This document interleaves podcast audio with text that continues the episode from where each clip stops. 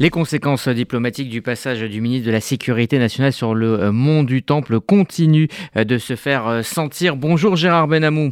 Bonjour Rudy, bonjour à tous. Vous êtes notre correspondant permanent en Israël. Une réunion d'urgence du Conseil de sécurité a été officiellement requise par les Émirats arabes unis. Elle aura lieu à 22h ce, soir, heure israélienne. Oui, la démonstration du ministre de la Sécurité nationale, Itamar Ben-Gvir, qui a traversé le mont du Temple tôt mardi matin, passant outre à la réserve exprimée à cet égard par Netanyahou, a eu des conséquences diplomatiques internationales. Outre certaines condamnations en Israël même, considérant ce geste comme dangereusement gratuit, les États-Unis, l'Union européenne et d'autres pays ont désavoué ce geste de Ben Gvir. Les pays arabes notamment, ceux des accords d'Abraham, ont condamné la démarche. Les Émirats arabes unis et la Chine, pour marquer leur colère, ont jugé nécessaire de convoquer le Conseil de sécurité des Nations Unies, invitant à l'organisation d'une session d'urgence afin de discuter de la question palestinienne et de cette visite du ministre israélien de la Sécurité nationale sur le mont du Temple à Jérusalem.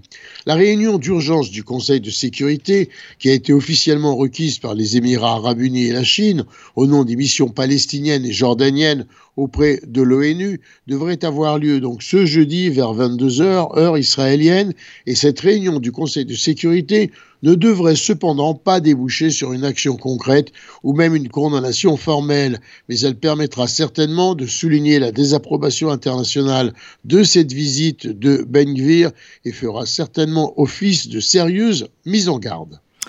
Le ministre de la Justice euh, Yariv Levin a lancé hier soir donc son offensive euh, plutôt radicale sur le système juridique en Israël. Avant même la constitution du gouvernement, il avait évoqué une réforme majeure qui mettrait, c'était son souhait, à mal les prérogatives de contre-pouvoir de la Haute Cour de justice dont il voulait se débarrasser pour satisfaire un gouvernement d'extrême droite, lequel clairement entend régner sans partage. Et au centre-gauche, on est stupéfait. En effet, dans l'opposition, on évoque notamment Yair Lapid, je l'ai dit tout à l'heure, une véritable tentative de coup d'État d'une clique de politiciens corrompus. Dans cette série de réformes défendues hier soir par le ministre de la Justice, il y a les fameuses lois de contournement qui donneront à la Knesset le dernier mot dans tous les cas face à la Cour suprême.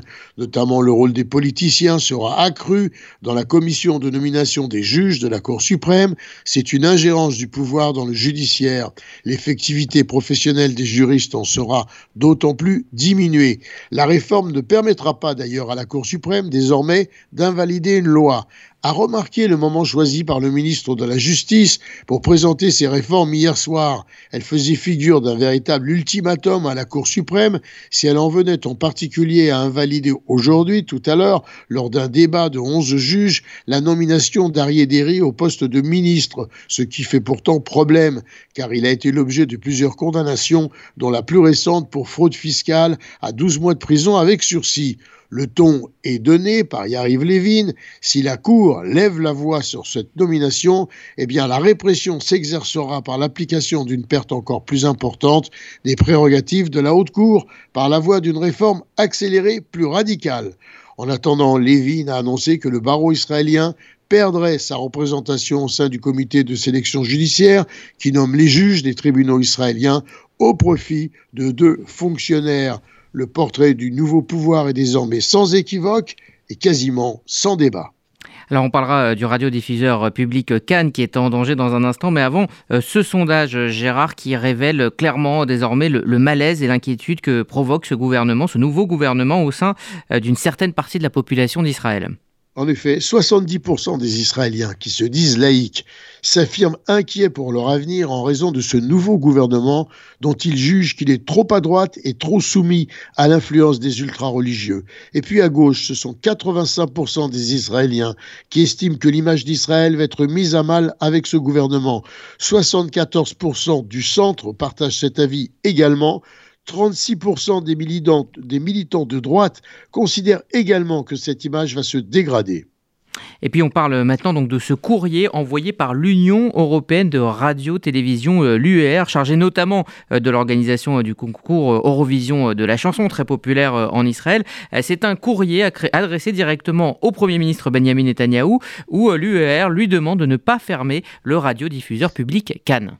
Oui, c'est pas la première fois d'ailleurs qu'on prête au Premier ministre la volonté de fermer cette euh, radio dont les propos sont trop libres, estime-t-on à droite, et donc euh, d'annuler euh, la, lettre vise, qui a été adressée au Premier ministre vise donc d'annuler cette menace dans le sens du ministre des Communications notamment, l'indépendance de Cannes devrait lui permettre de continuer à remplir sa mission au sein d'une société démocratique, affirment les auteurs de la lettre. Et puis on termine avec euh, ce chiffre, 2,67 millions, c'est le nombre de touristes qui sont entrés en Israël pour l'année 2022. Oui, alors évidemment, ça suscite un certain espoir, mais contre 397 000 arrivées enregistrées en 2021 et 831 000 en 2020, c'est ce qu'a annoncé ce mercredi le ministère israélien du Tourisme. Donc il reste pas mal de travail à faire pour retrouver euh, cette fréquentation d'Israël par les touristes. Un chiffre encourageant, mais bien inférieur à celui de l'année 2019, avant l'épidémie du Covid-19. Gérard Benamou, en direct de Tel Aviv, pour RCJ.